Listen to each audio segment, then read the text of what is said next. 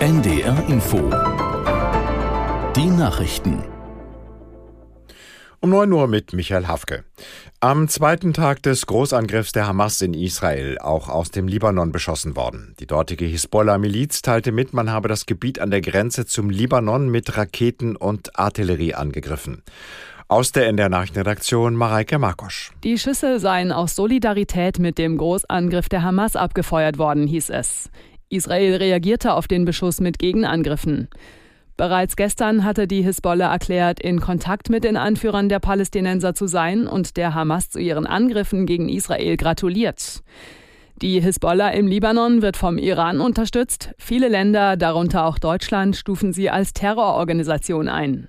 Auch aus dem Gazastreifen werden unterdessen wieder Luftangriffe gemeldet. Nach Angaben eines Militärsprechers sollen die Ortschaften im Grenzgebiet zum Gazastreifen evakuiert und die Bewohner in andere Landesteile gebracht werden.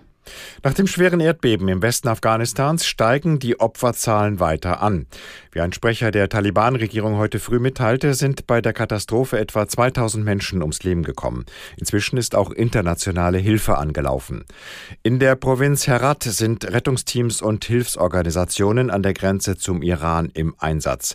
Allerdings liegen die von dem Erdbeben betroffenen Dörfer weit verstreut und viele Straßen sind nicht passierbar. In Bayern und Hessen werden heute neue Landtage gewählt. Die Wahllokale öffnen in diesen Minuten. Aus der Nachrichtenredaktion Jan Busche. In Bayern hat Ministerpräsident Söder von der CSU gute Chancen, die Regierung mit den Freien Wählern fortzusetzen. Spannend ist unter anderem die Frage, wer Platz zwei belegt. Die Grünen, die Freien Wähler oder die AfD. Auch in Hessen lag die CDU mit Ministerpräsident Rhein in den Umfragen vorne. Für Rheins schwarz-grüne Regierung könnte es wieder reichen. Fraglich ist aber, ob die CDU künftig lieber mit der SPD regieren möchte. Die Sozialdemokraten treten in Hessen mit Bundesinnenministerin Faeser als Spitzenkandidatin an. Um Ministerpräsidentin zu werden, bräuchte Faeser wohl ein Dreierbündnis, zum Beispiel eine Ampel mit Grünen und FDP. Der VfB Stuttgart ist zumindest bis heute Nachmittag Tabellenführer der Fußball-Bundesliga. Ein 3 zu 1 gegen Wolfsburg hat den Stuttgartern gestern gereicht, um sich auf den ersten Platz vorzuarbeiten.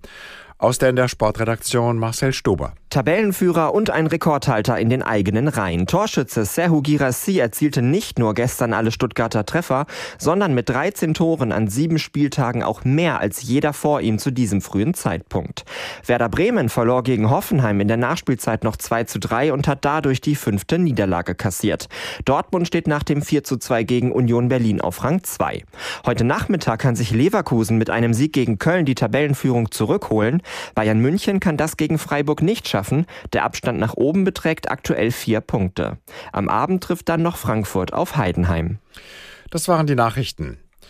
Das Wetter in Norddeutschland. Tagsüber ist es meist heiter. Zum Abend hin gibt es von der Nordsee etwas Regen bei Höchstwerten von 13 bis 17 Grad. Morgen ist es oft dicht bewölkt. Dazu Regen. An der Pommerschen Bucht und im westlichen Niedersachsen gibt es gelegentlich Sonne und es ist länger trocken bei 12 bis 20 Grad. Und die weiteren Aussichten am Dienstag in Niedersachsen und im östlichen Vorpommern ist es gelegentlich heiter. Sonst gibt es oft dichte Wolken und einige Schauer und 15 bis 22 Grad. Und am Mittwoch zu den Küsten hin teils schauerartiger Regen.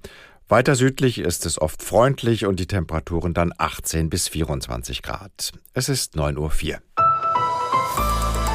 NDR Info. Themen des Tages. Mit Alex Franz, guten Morgen und bis halb zehn blicken wir nun auf die wichtigsten Themen dieses Sonntags. Dazu gehören natürlich die Landtagswahlen heute in Bayern und Hessen, über die wir gleich ausführlich berichten. Außerdem gibt es aktuelle Informationen zum Erdbeben in Afghanistan. Zunächst aber natürlich der Blick nach Israel.